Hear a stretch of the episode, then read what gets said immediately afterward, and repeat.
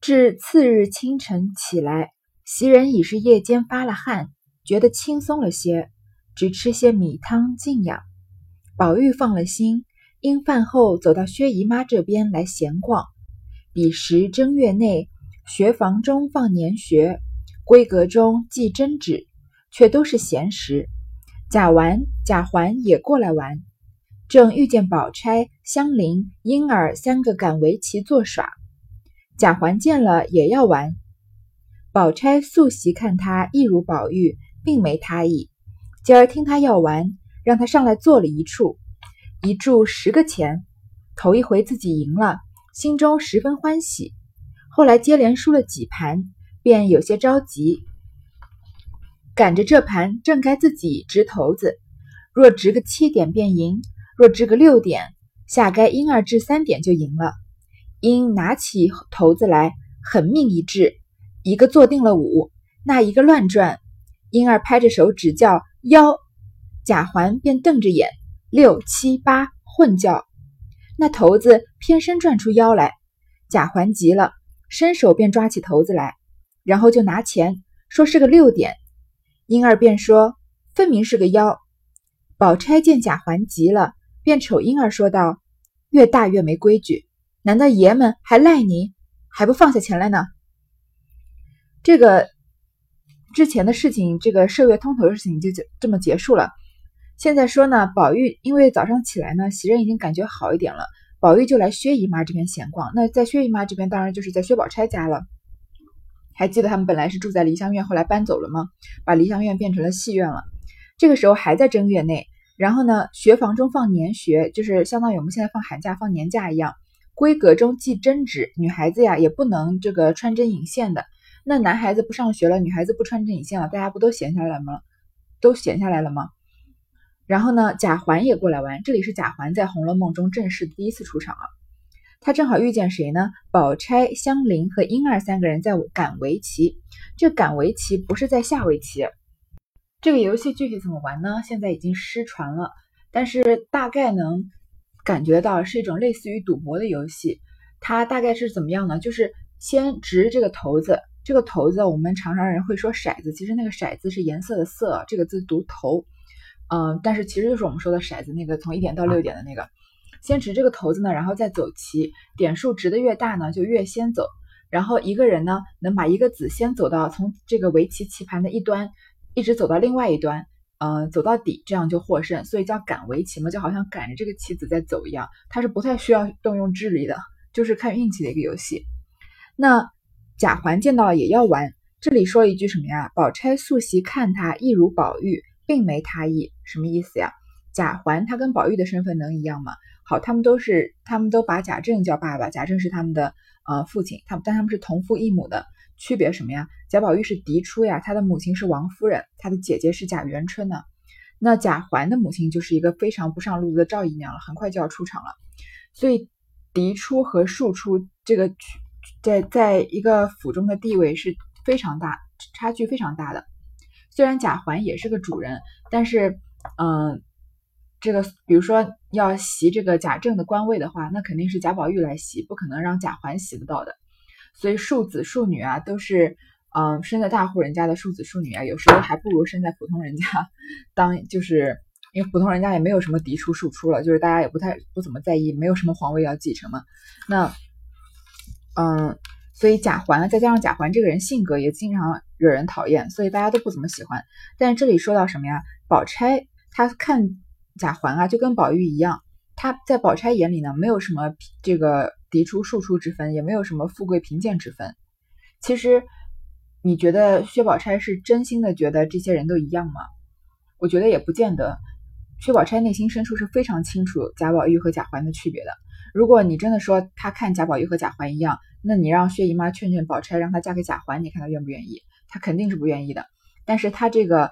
嗯，表面上表现的呀是天衣无缝的，就好像对她每个人都好像，嗯，都是这个非常有礼貌，然后呃非常嗯，就是像扮扮演好她这个宝姐姐的角色一样。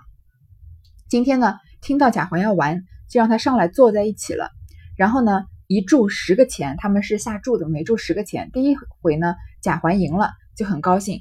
后来连输了几盘，就也有一些着急。很多赌博的人都是这样吧？你赢了一盘之后呢，赌性就上来了。大家再加上旁边如果有人跟你起哄的话，说：“哎呀，你今天手气真好。”那你就肯定就想不停的试验自己今天手气到底有多好。那输了两盘三盘还不觉得，再多输几盘，然后就把赢的钱输掉了。输完之后呢，又把自己的本金又开始输了，那就更着急，心态就崩了，对吧？然后这个时候贾环呢，正该是自己掷这个骰子，他要是掷七点就赢，如果掷六点呢，婴儿掷三点就赢了，就是个比大小的游戏嘛。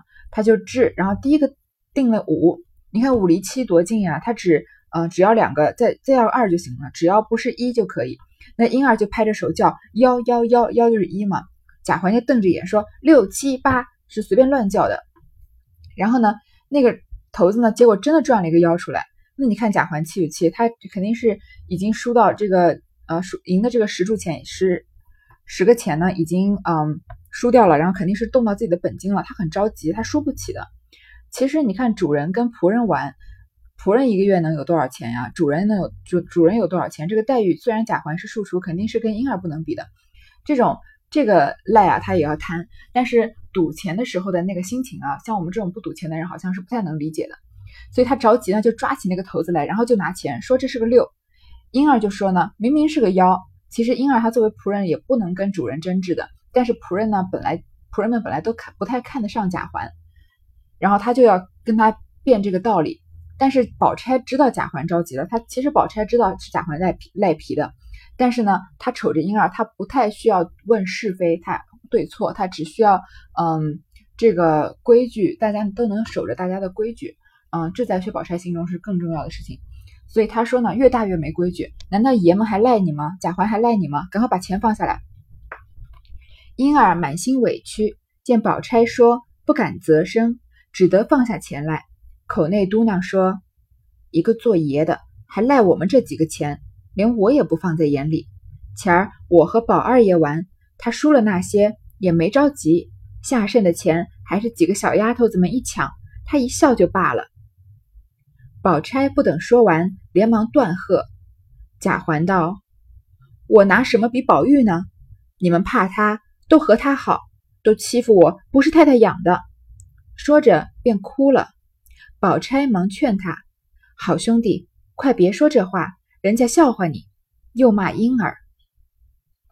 婴儿被薛宝钗训了，他就委屈了，他不可能嗯再继续反驳了嘛，然后他就不敢说话了，就把钱放下来。但是呢，他嘴巴上还是不饶人的，因为他毕竟是受委屈了嘛。他就说：“你你这个贾环啊，还是做爷的、做主人辈的，还赖我们丫鬟这几个钱，连我也不放在眼里，是吗？我这个做丫鬟的都看不起你。前几天呢，我们和宝二爷玩，和贾宝玉玩的时候啊，他输了那么多钱都不着急，然后剩的一些没有输光的钱呢，几个小丫头们一抢，他一笑就算了，就等于他的钱就全部给大家了。他首先是。”输给别人了，他也他也高高兴兴的。然后呢，别人把他剩下来的钱抢光了，他也笑笑一笑就罢了。因为贾宝玉当然是不太在乎这种输赢的，他只想跟女孩子们一起玩嘛。宝钗不等他说完这个话，其实他说的也太欲拒了，对吧？贾环毕竟是个主人，就连忙呵斥他。贾环这个时候就被戳到痛处了。他这个庶出的人，你后面就看见说，他从他从小做的受到的教育就是自己不能跟贾宝玉比的。别人一拿他跟宝玉比，一说他比不过啊，他就满心的委屈。他说：“我拿什么比宝玉啊？你们都怕他，都和他好，都欺负我，不是太太养的。就是说我不是这个王夫人的这个，我不是嫡出的，是因为他的母亲是一个姨娘嘛。”说着就哭起来了。这个时候，薛宝钗呢又要在中间这样劝他，因为他说啊，他说：“嗯，不要说这个话，别人会笑话你的。”然后又继续骂婴儿。薛宝钗在中间在当和事佬。正值宝玉走来，见了这般情况，问是怎么了？贾环不敢责声。宝钗素知他家规矩，凡做兄弟的都怕哥哥，却不知那宝玉是不要人怕他的。他想着，弟兄们一并都有父母教训，何必我多事反生疏了？况且我是正出，他是庶出，饶这样还有人背后谈论，还经得辖制他了，更有个呆意思存在心里。这个贾宝玉这个时候在贾环哭的时候和婴儿吵架的时候呢，他正好走过来就问怎么了。虽然贾宝玉啊平常是这个做小伏低的，但他毕竟是嫡出，而且他是贾环的哥哥。你看宝玉有这么怕贾政，就算就说明这个贾家规矩很深很森严。那薛宝钗是知道他们家规矩的，做弟弟的呢都怕哥哥，哥哥是可以管弟弟的。但是不知道呀，宝玉啊，他并不想让别人怕他。很多我们很多人都很享受这种权力的感觉，所以这种呃现在生二胎的呀，哥哥姐姐都会欺负他的弟弟妹妹，或者呢就会使唤他们，然后就会享受这种呃你要怕我，我要训你这样的一种身份上的优越感。现在没有什么嫡出庶出了，你你想想看，这个呃年龄上的辈分上的优越感，再加上这个嫡出庶出的优越感，那应该是很享受的，对吧？但贾宝玉他并不享受这种感觉，他心里想的是什么呢？他觉得弟兄们啊，我们都是平辈的，都有父母教训，我何必要在这多事呢？反而生疏了。如果我啊教训了我的弟弟们，反而他们就怕我不跟我，就是就是跟我反而疏远了。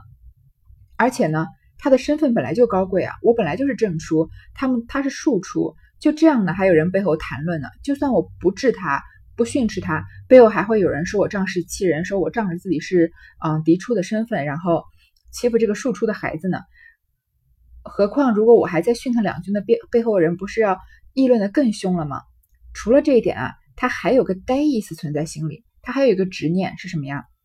你倒是何呆意？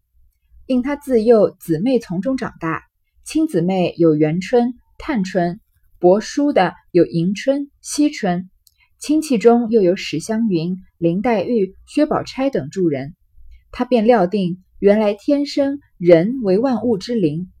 凡山川日月之精秀，只忠于女儿；须眉男子不过是些渣滓竹墨而已。因有这个呆念在心，把一切男子都看成混沌浊物，可有可无。只是父亲叔伯兄弟中，因孔子是亘古第一人说下的，不不可侮慢，只要只得要听他这句话。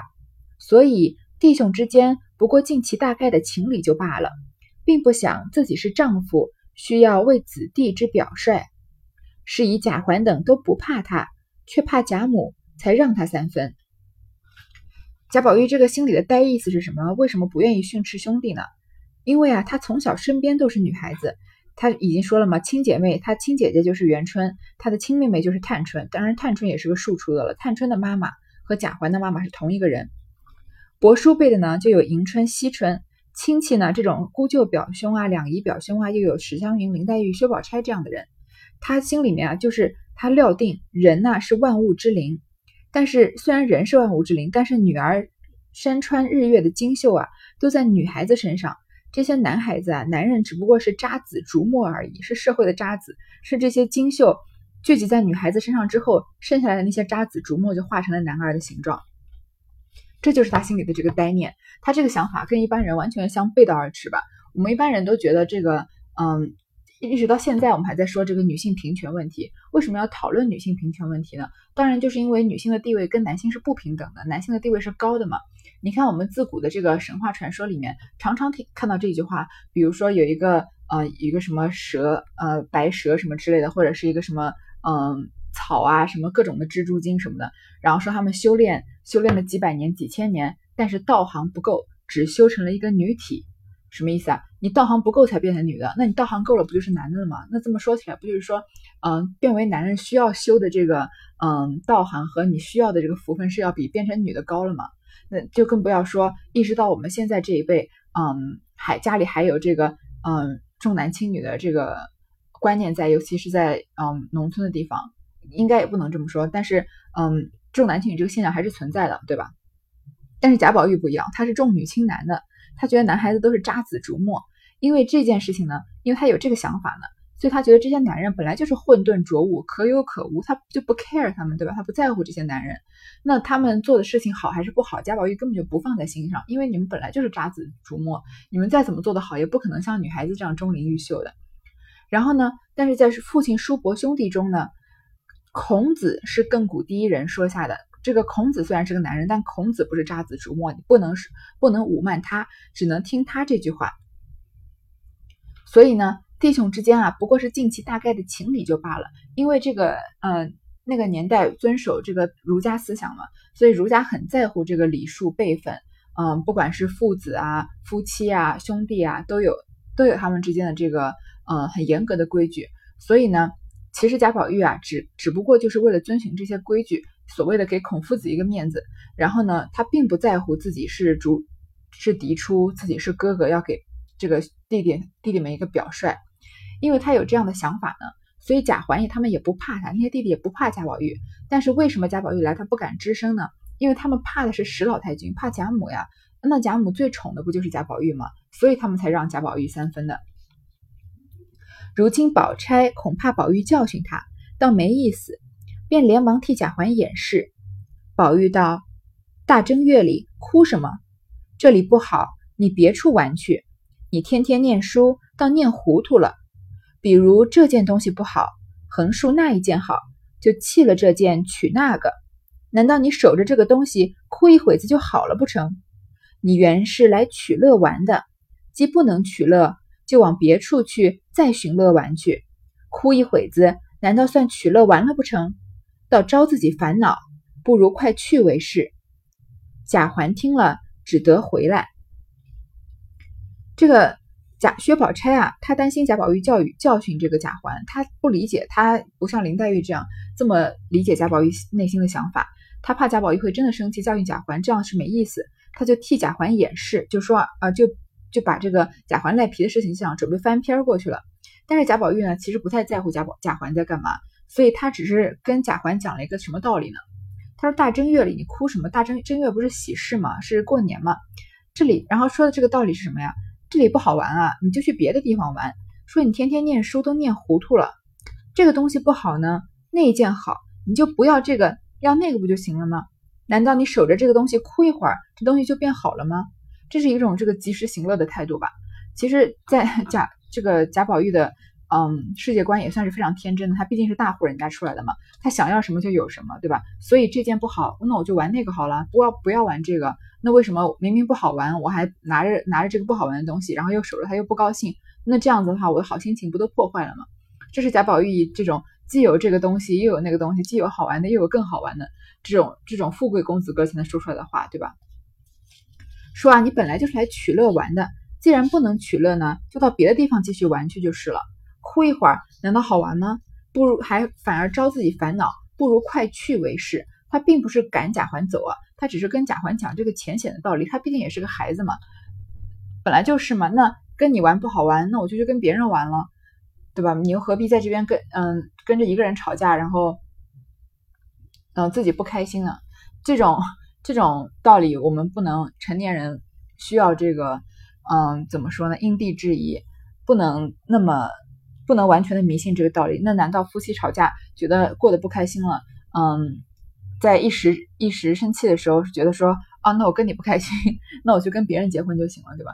这个，嗯，当然，当然，事情如果恶化到一定程度，是有可能这样做的。但是像贾宝玉这种这么天真的想法，是有一点太过于简单了。那贾环听了贾宝玉说的这个话呢，就只好回去了。下面要隆重出场的，就是《红楼梦》里面一个非常非常独特的形象，叫做赵姨娘。为什么要说她独特呢？因为在《红楼梦》里面，我们可以看得出来，每个人的不管是丫鬟、主人辈的男人、女人，他们的性格都有比较多的面相。就连这里的贾环，到往后面啊，他也有一些不同的面相。但是赵姨娘这个人是从一而终被曹雪芹写的非常性格非常单一、非常平面的一个脸谱化的人物。我们常常说，不管是拍影视作品啊，还是写小说，人物就是不能脸谱化。就比如说我们以前看的那些电视剧，那个坏人就是一脸就是坏人的样子，对吧？也或者是像宫斗剧里面，如果那种比较浅的宫斗剧，那好，主角一走，那个女的女二号啊，或者是那些就是坏的妃子啊，就立刻摆出那种坏人的脸来，这就是过于脸谱化了。其实这个世界上的人不会有人是绝对的坏或者绝对的好。或者是绝对的低俗或绝对的高贵，对吧？但是赵姨娘，而且更何况曹雪芹这个文笔呢？你看曹雪芹前面把这个嗯赌钱这个贾环赌钱输钱寥寥几笔就写的这么生动，他为什么嗯独独在赵姨娘这个人上写的特别的脸谱化呢？那其实，嗯，有很多种这个看法，不同有不同看法。有些人觉得可能是贾，呃，曹雪芹生活中有一个像赵姨娘这样的人，所以呢，他很讨厌这个人，所以就把他在书里面呢，嗯，给给他安排了这种很不堪的形象。嗯，具体是为什么，这个到现在也很难追根究底了。但是赵姨娘的性格和她说的话和她做的事情啊，都是非常一致的，确实是很脸谱化，在她身上看不出什么温情啊，或者。嗯，看不出一点做主人的样子。我们现在就能来看一看。赵姨娘见他这般，应问：“又是哪里垫了踹窝来了？”一问不答。再问时，贾环便说：“同宝姐姐玩的，婴儿欺负我，赖我的钱，宝玉哥哥撵我来了。”赵姨娘啐道：“谁叫你上高台盘去了？下流没脸的东西，哪里玩不得？谁叫你跑了去讨没意思？”正说着。可巧凤姐在窗外过，都听在耳内，便隔窗说道：“大正月又怎么了？还兄弟小孩子家一半点错了，你只教导他，说这些淡淡话做什么？凭他怎么去？还有太太老爷管他呢，就大口啐他。他先是主子，不好了，横竖有教导他的人，与你什么相干？环兄弟，出来跟我玩去。”你看这个赵姨娘出场的第一句话就是一句俗话。她说贾看到贾环这个样子，就说你去哪里垫了踹窝来了？这个是一个方言，我们到南方的人倒是不太熟悉。这个踹窝呢，就是路上被践踏成的这个坑窝。那个鲁迅说嘛，世界上本来没有路，走的人多了就有路了。那这个世界上本来没有坑窝，被人踏的多了就有坑窝了，对吧？那垫了踹窝，就是他垫在这个被人践踏的坑窝上，就是说什么供人践踏，待人受过的意思。他但是是一个比较俗的说法，对吧？然后就说，就问，意思就是问贾环怎么了，被谁欺负了？这个一问不答，再问呢？贾环说什么呀？贾环是掩盖了大部分的事实，只向着自己好的话说。他说：“我跟宝姐姐在玩的，是婴儿欺负我，赖我的钱，宝玉哥哥撵我来了。”他这话里面只有第一句跟宝姐姐玩是真话，其他都不是真话，对吧？明明是他欺负婴儿，赖婴儿的钱，那贾宝玉也没也没撵他。但是呢，他作为小孩子嘛，不管是小孩子还是成年人，我们现在嗯转述一件事情的时候，常常都把事情向着自己有利的地方说，然后脑脑海里自动过滤掉一些自己做错的事情或对自己不利的这个场面和说话。但是赵姨娘呢，她这样把自己营造出这个可怜兮兮的形象啊，赵姨娘并不同情贾环，她直接就啐道：“啐什么？喷了一口口水，就说谁叫你上高台盘去了？谁叫你去这个攀高枝了？下流没脸的东西，哪里玩不得？”叫你去跑了讨没意思，你看怎么会有一个人的亲妈妈这样说自己的孩子是下流没脸的东西，然后还说你去跑讨了没意思，可见贾环这种，嗯，你看贾环这个输了钱要赖账的性格，不能完全怪他，对吧？他有这样的妈妈，然后在贾宝玉面前，嗯，这个他所有的话都是要这样保护自己，他是从小受这样的教育长大，他就不可能是一个人格健全的人。像我们这一辈，不管是我们这一辈还是每一辈的人，他们每个人长大都会。或多或少的从在嗯父母的性格缺陷里继承一些父母性格的缺陷，或者是因为父母对待自己的方式而嗯人格中会有一些缺缺点或者阴暗面。那贾环从小被这样教育长大，你觉得他能长能长成一个健康快乐的宝宝吗？是不可能的，对吧？正说着呢，可巧凤姐在窗外经过，都听在耳内，她就隔窗说什么呀？大正月又怎么了呀？环兄弟是小孩子家。一半点错了，你只教导他说这些淡话做什么？如果贾环是小孩子，他真的做错事了，你教他就行了。你说这些话干嘛呢？什么叫攀高枝啊？什么叫下流没脸的东西啊？凭他怎么去？还有太太老爷管他呢，就大口啐他。他说你怎么能跟他向他吐口水呢？他有太太老爷管呢。因为贾环虽然是庶出，在那个年代啊，庶出的嗯子女啊，他们也是主人辈的，对吧？但他们都不能认自己的亲生母亲生母像赵姨娘这样的人为妈妈，他们要叫谁妈妈呀？要叫正宫的夫人妈妈。所以贾环名义上的妈妈是贾政和王夫人，虽然他的亲生母亲是赵姨娘，但是赵姨娘这个身份非常尴尬，她是半个主子，但又不全是主子，是个姨娘辈的嘛。所以，嗯，连个妾也不太能算，但是就是比通房大丫头要稍微高级一点，不用服侍人。嗯，所以。贾环的身份是比赵姨娘高的，虽然贾环是赵姨娘的亲儿子，但是王熙凤在这里就是跟赵姨娘说清楚这个身份的问题。你是一个，嗯，他是主子啊，你是仆人，你怎么能大口啐他呢？他是主子不好的话，横竖有教导他的人，跟你有什么相干啊？说还兄弟出来跟我玩去。你看王熙凤这一章解决了两件事情，第一件是李奶妈的事情，第二件是这个赵姨娘的事情。他对李奶妈的时候，是不是嗯，甚至有一点低声下气的在哄这个李奶妈？但是在赵姨娘面前呢，就把她训斥的一点不留情面。所以王熙凤是很懂得拿捏这个 说话的分寸的。因为，嗯，李奶妈毕竟是个奶妈嘛，是贾宝玉的奶妈，并且而且她的那个事情啊，不是什么大事，对吧？其实就是相当于是一种争风吃醋的感觉。所以她那个时候呢，那样在那个场面上呢，哄一哄她，然后让她展现她在这个主人眼里有权威，就给她个台阶下就完了。但是这里呢，赵姨娘是在教训一个主，她自己虽然是她亲生儿子，但是教训这个主人辈的，而且话说的很难听啊，这事关下一代的健康成长。再加上赵姨娘这样的人，王熙凤是绝对看不太上的。她自己是出身多高贵啊，贾史王薛，她能在贾家，嗯，这么横行霸道，其实跟她的这个背后娘家势力强大也有关系，对吧？她第一看不上赵姨娘，第二她看不上赵姨娘这样教教训贾环的这个嘴脸，所以呢，就对赵姨娘很凶的。贾环素日怕凤姐，比怕王夫人更甚，听见叫他，忙唯唯的出来，赵姨娘也不敢啧声。凤姐向贾环道。你也是个没气性的，时常说给你要吃要喝要玩要笑，只爱同哪一个姐姐妹妹哥哥嫂子玩就同哪个玩。你不听我的话，反叫这些人教的歪心邪意、狐妹子霸道的，自己不尊重要往下流走，安着坏心，还只管怨人家偏心，输了几个钱就这么个样儿。贾环见问，只得诺诺的回说输了一二百。凤姐道。亏你还是爷，输了一二百钱就这样。回头叫风儿去取一吊钱来，姑娘们都在后头玩呢，把他送了玩去。你明儿再这么下流狐妹子，我先打了你，打发人告诉雪里，皮不接了你的。为你这个不尊重，恨得你哥哥牙根痒痒。不是我拦着，窝心脚把你的肠子窝出来了。贺命去吧。贾环诺诺的跟了风儿，得了钱。自己和迎春等玩去，教训完这个，嗯，赵姨娘啊，凤姐要教训贾环了。她教训贾环虽然也是很生气、很严厉，但是并没有像赵姨娘这么看不起的样子。她说这个赵姨娘字字句句都透露着你是仆人，对吧？不能对主人这样。她教育贾环就是什么呀？你是主人，不能有这种，嗯，不能有这种嘴脸啊，不能输这么点钱，有什么好，就是。有有什么好这个这么难过的？有什么好这么低声下气的？愿意跟谁玩就跟谁玩去嘛。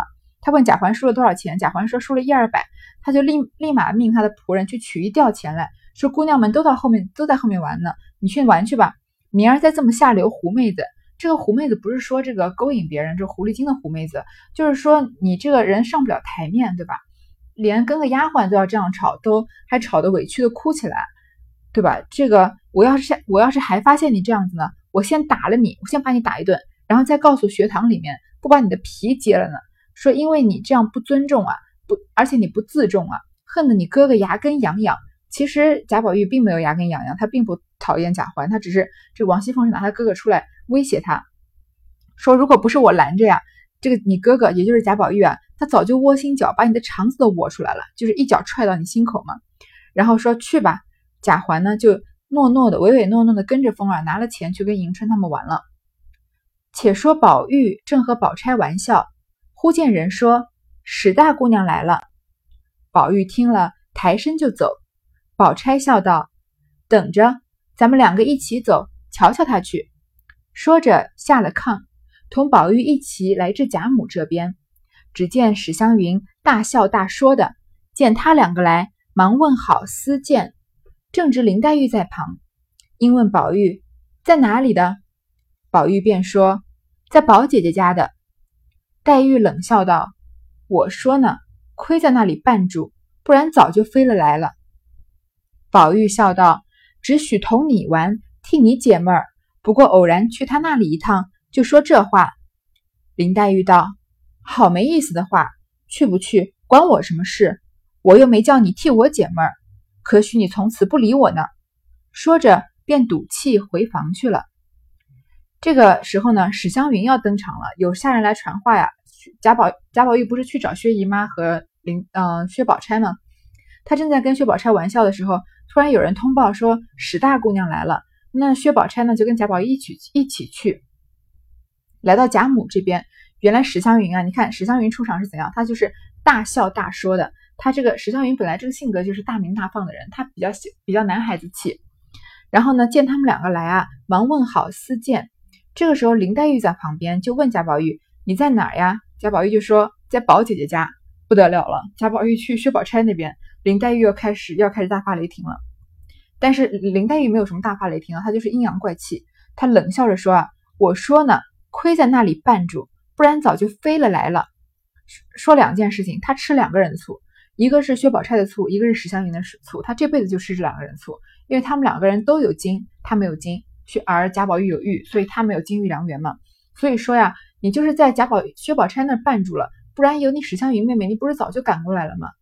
贾宝玉就笑着说啊，只许我同你玩，替你解闷儿，偶尔去他那里一趟呢，你就说这种话，那像不像这个皇帝宠幸妃子，然后然后妃子之间这个争风吃醋啊？林黛玉吃醋是非常直接的，她绝对不会生闷气，然后让你不知道她在想什么，对吧？然后林黛玉就说啊，好没意思的话，你去不去关我什么事啊？我又没叫你替我解闷儿，你以后不理我就不理我好了。说着就赌气回房去了。林黛玉真的是没气找气生，所以我每次看到林黛玉这样子，我就觉得 她不是一个好的伴侣，不是一个好的朋友。但是，嗯，同样我因为我们不是贾宝玉了，我们没有办法跟林黛玉心灵相通，我们我们也没有办法理解林黛玉的这种嗯心里面的焦虑和不安了。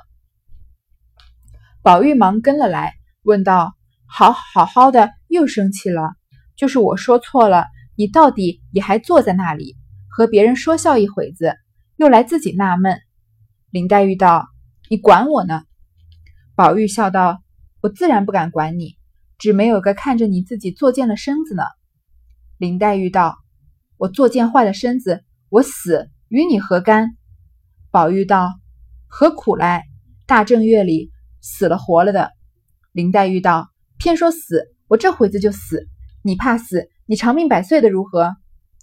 宝玉笑道：“要像只管这样闹，我还怕死呢，倒不如死了干净。”黛玉忙道：“正是了，要是这样闹，不如死了干净。”宝玉道：“我说我自己死了干净，别听错了话赖人。”正说着，宝钗走来道：“史大妹妹等你呢。”说着便推宝玉走了。这里黛玉越发气闷，只向窗前流泪。林黛玉跟贾宝玉第二次吵架了吧？贾宝玉就跟着他，林黛玉先赌气回房了。本来就是没事儿，只是他去找了一下薛宝钗，林黛玉就开始阴阳怪气的说什么在那里绊住了，对吧？然后他自己生气了，贾宝玉追着说，本来来哄他的，说好好的又生什么气啊？就算是我说错话呀，你到底还坐在那儿跟别人说说笑笑，自己一个人在这生闷气干嘛呀？就是说你即使生我的气，还有那些姐姐妹妹在呢，你跟他们聊天就好了，你自己过来干嘛呢？林黛玉说：“你管我干嘛？”宝玉说：“啊，我自然不敢管你，我不是管你啊，我是怕你这样作践了自己的身子。”林黛玉这个很极端的人啊，她是极端分子，她就说：“我作践坏了身子，我死跟你有什么关系？”情侣间吵架是不是常常这样？夫妻间吵架是这样，就是要死要活的。嗯，林黛玉有时候的表现倒是也像，也挺像没有文化的人。有就是有的时候这个。夫妻吵架，很多时候是女方说，他说，然后或者有的时候男男方说一句气话，说你死了才好呢，那个女方就自己说，那我死，我现在就去跳楼，然后就冲过去跑，对吧？然后或者是拿剪刀自残什么之类的，这种是很很没有水平的事情。希望我在听众里面的人 不要做这种不上路子的事情，嗯，让是让人看不起的，而且是非常消磨爱情的。就是你并别人可能你也许你一时去寻死，或者想去跳楼，男方会来拦你一下。但这并不代表他爱你，他们在事后只会觉得你这个人很麻烦而已。嗯，其实这样作践自己，自己如果真的死了，其实 对爱情也并没有什么帮助。林黛玉不管，她是爱情至上的，她这辈子就是为了爱情才化成这个人形的嘛。贾宝玉都没有说什么事情，他自己就说：“我死了关你什么事啊？”宝玉就说：“何苦呢？大正月里还过年呢，就说死了活了。”林黛玉呢，就是不听，她就是一定要把话说绝了那种。要如果不是贾宝玉这样的人，她跟任何一个人都不可能长久，因为没有人会像贾宝玉这样好着性子哄她的。她说：“我就说死，你不让我说，我就说，我这会儿就死。说你怕死，你长命百岁的好不好啊？”然后贾宝玉就笑着说：“呀，要是只管这样闹，我还怕什么死啊？倒不如死了干净。”贾宝玉这里说啊，倒不如我自己死了干净，因为去这个前一句林黛玉不是说嘛，你长命百岁好不好？贾宝玉说：“你要是一直这样闹，我也不想长命百岁了，我还不如死了干净。”但是林黛玉呢误会了这句话，她以为贾宝玉是说不如林黛玉你死了干净，说你这样闹，你不如死了。林黛玉就赶快说正是了，就是这样闹，不如死了干净。重复了一下这句话，那贾宝玉就听出来林黛玉误会了。他说：“我说我自己死了干净，你不要听错了话赖人。”他还是想解释的。这个时候，薛宝钗又来了。这个两这个，嗯，宝黛两个人争吵，还是嗯，这个两小无猜的时候，薛宝钗都会来。为什么薛宝钗每次都在这个时候出现，这么煞风景？她就是嗯女二号嘛。所以在薛宝钗和林黛玉啊，在贾宝玉和林黛玉吵的时候，林黛玉是最需要人哄的时候。薛宝钗说呀：“史大妹妹等你呢。”你看薛宝钗 EQ 情商这么高的人，她会不知道贾宝玉、林黛玉在吵架，林黛玉需要人等吗？需要人哄吗？她当然知道的，但是她故意说啊，史湘云在等你，就把贾宝玉推走了，留林黛玉一个人面前，这样这个场景就很尴尬了，对吧？林黛玉自己生了一场大气，过来贾宝玉哄她，她自己更生气，结果呢，她等着贾宝玉来哄，贾宝玉还被薛宝钗推走了，那她不就一个人在这边生闷气了吗？就只好啊向窗前流泪，没两盏茶的功夫。宝玉仍来了，林黛玉见了，越发抽抽噎噎的哭个不住。宝玉见了这样，知难挽回，打叠起千百样的款语温言来劝慰，不料自己未张口，只见黛玉先说道：“你又来做什么？横竖如今有人和你玩，又比我又会念，又会做，又会写，又会说笑，又怕你生气，拉了你去，你又做什么来？死活凭我去罢了。”宝玉听了，忙上来悄悄地说道：“你这么个明白人，难道连亲不见书，先不见后也不知道？我虽糊涂，却明白这两句话。头一件，咱们是姑舅姊妹，宝姐姐是两姨姊妹，论亲戚，她比你叔。第二件，你先来，咱们两个一桌吃，一床睡，长得这么大了，她是才来的，岂有个为她输你的？”林黛玉啐道：“我难道叫你输他？我成了个什么人了呢？我是为我的心。”宝玉道：“我也是为我的心。你的心，你就知你的心，不知我的心不成？”这里啊，贾宝玉虽然被薛宝钗推走了，但是没两盏茶的功夫，他又回来了。林黛玉看到贾宝玉回来，她又开始，她她不是表演啊，林黛玉是真心的，她又开始哭的不停。然后呢，贾宝玉这样呢，就开始要好好的劝她。结果他还没说话，林黛玉说：“你又来干嘛？”然后他这个他又开始说薛宝钗了，暗指薛薛宝钗了，说他也会跟你玩啊，他又比我会念诗，会作诗，又会写字，又会说笑，又怕你生气把你拉走了，你还来这儿干嘛？死活凭我去干去算了，说说你去找薛宝钗就好了呀，这也是气话。有时候，嗯。我觉得作为女性应该也能理解林黛玉这个说法，但是林黛玉这个性格是比较极端的。比如说，呃，明明可能你男朋友跟一个女生没什么，但是可能就是跟她说了两句好话或者聊了两句天，突然大吃飞醋起来，然后就说你去找他好了，你找我干嘛？他什么什么都比我好。其实你心里是知道那个，你是只是想证明，让这个男的一次一次的证明他喜欢的是你嘛？林黛玉就是这样。贾宝玉呢，就上来跟他讲道理，什么事呢？他说你是明白人，你难道不知道？亲不见疏，先不见后吗？什么意思？我们比较关，我们关系比较亲密啊，你不应该因为疏远的，就是比比较疏远的亲戚，嗯，就是这个，我不可能因为比较疏远的亲戚就反而渐渐的就远离了你，而且也不可能你是先来的，我不可能因为后来的人呢就疏远了先来的你。说什么呀？我虽然糊涂，但是我却明白这两句话的，就是亲不见疏，先不见后这两句话。首先是什么呢？亲不见疏。我们是姑舅姐妹，什么意思？贾宝玉的父亲是贾政啊，林黛玉的母亲是贾敏，他们俩是亲兄妹，所以他们俩是姑舅姐妹，对吧？我说贾政和贾敏是亲兄妹啊，所以林黛玉和贾宝玉是姑舅姐妹，宝姐姐是两姨姐妹。表宝姐姐是什么人啊？是贾宝玉的妈妈王夫人的亲姐姐，这个薛姨妈的女儿，所以她是她是叫薛姨妈姨妈的，对吧？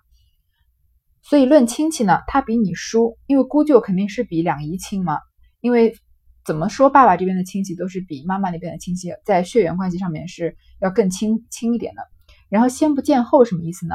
你先来的，我们两个一桌吃一床睡都长这么大了，他是才来的，我怎么可能为了他疏远你呢？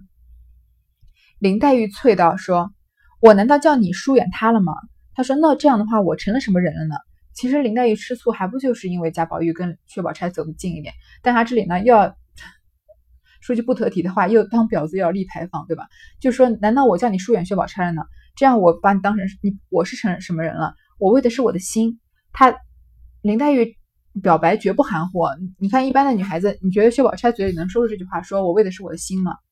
她是这句话已经相当于是表白了吧？那贾宝玉也一一片真心的回复他说：“我也是为我的心啊，你就知道你的心，难道你不知道我的心吗？”其实林黛玉是知道贾宝玉的心的，但是她就是因为有这个心结嘛，所以她需要一遍一遍的证明自己在贾宝玉心中是最重要的人，不仅是最重要的，不仅是第一，而且是要唯一的。林黛玉听了，低头一语不发，半日说道：“你只怨人行动嗔怪了你，你再不知道你自己怄人难受。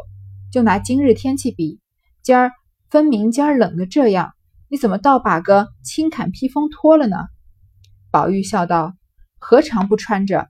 见你一恼，我一暴躁就脱了。”林黛玉叹道：“回来伤了风，又该讹着炒吃的了。”林黛玉这个时候其实她已经软化了，她把话题岔开了，这件事情就这么过去了。林黛玉是不可能，永远不可能为她自己的言行道歉的，所以这已经是林黛玉服软的一种表现了。她说：“你只怪别人啊，行动嗔怪你，你也不知道你自己也怄人难受。”她讲到这里，我们还以为她是继续说这句话，嗯，之前的这件事情，结果不是。她说：“今天天气明明这么冷，你怎么把披风都脱了？你这样不是怄人难受吗？”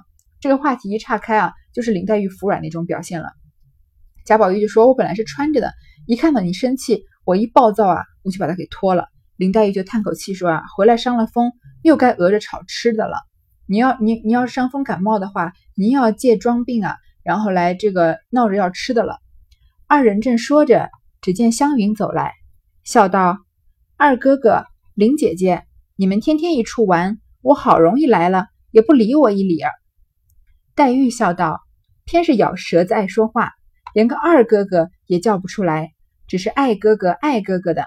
回来赶围棋儿，又该你闹幺爱三四五了。宝玉笑道：“你学惯了他，明儿连你还咬起来呢。”史湘云道：“他再不放人一点，专挑人的不好。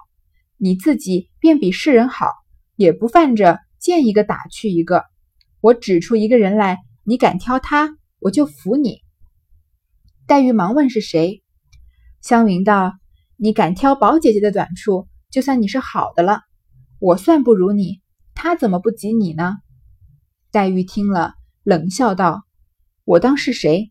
原来是他，我哪里还敢挑他呢？”宝玉不等说完，忙用话岔开。这个两个人说到这个吵架结束了，在这里，史湘云走过来了，说：“啊，二哥哥他因为宝玉是宝二爷嘛，林姐姐她比他们都小。”说你们老是在一起玩，今天我好不容易来了，因为史湘云不是住在贾府的呀，她是史家的嘛。说我来了，你们也不理我。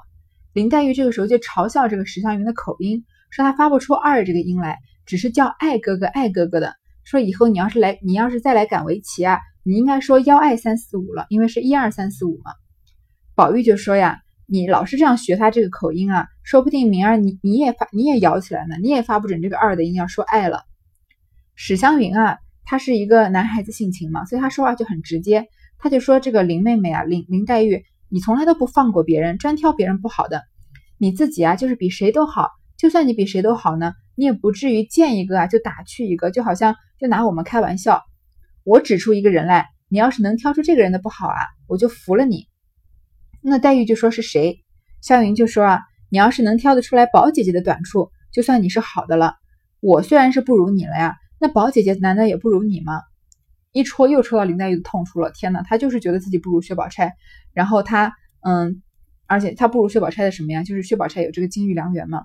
所以林黛玉一听就冷笑道：“本来是开玩笑的，在说这个二和爱的事情，然后突然之间，嗯，史湘云说这句话，他就他又冷笑了，说我当是谁呢？原来是他呀，我哪里还敢挑他呢？”贾宝玉他们俩刚因为薛宝钗吵一架。所以贾宝玉啊，不等林黛玉说完，赶快把话题岔开了。湘云笑道：“这一辈子我自然比不上你，我只保佑着明儿得一个咬舌的林姐夫，时时刻刻你可听爱恶去。阿弥陀佛，那才现在我眼里。”说的众人一笑，湘云忙湘云忙回身跑了。要知端详，下回分解。史湘云就在这里开了一个玩笑啊，说我这辈子都比不上你了，都比不上你林黛玉了。我只盼着什怎么呢？以后啊，我有一个咬舌的林姐夫，你嫁给一个男人啊，这个男人啊也发也这个口齿不清，你你每天每夜都要听着这个男人说爱呀恶啊什么都发不准，阿弥陀佛，那才现在我眼里那才是现世报呢，那我看到才要高兴呢。说着呢，众人都笑起来了，香香云啊赶快就跑走了。然后这一章呢就嗯结束在这里，这章这个回目是王熙凤正言淡度意。林黛玉俏语血娇音，这个王熙凤正言淡度意，她已经是讲出现了两次吧，一个是对李妈妈，一个是对赵姨娘。林黛玉俏语血消音其实讲的非常短，就是最后的这一小部分，就是在林黛玉打趣这个史湘云发不出二和爱这个音来的事情。好，这一回到这里结束了。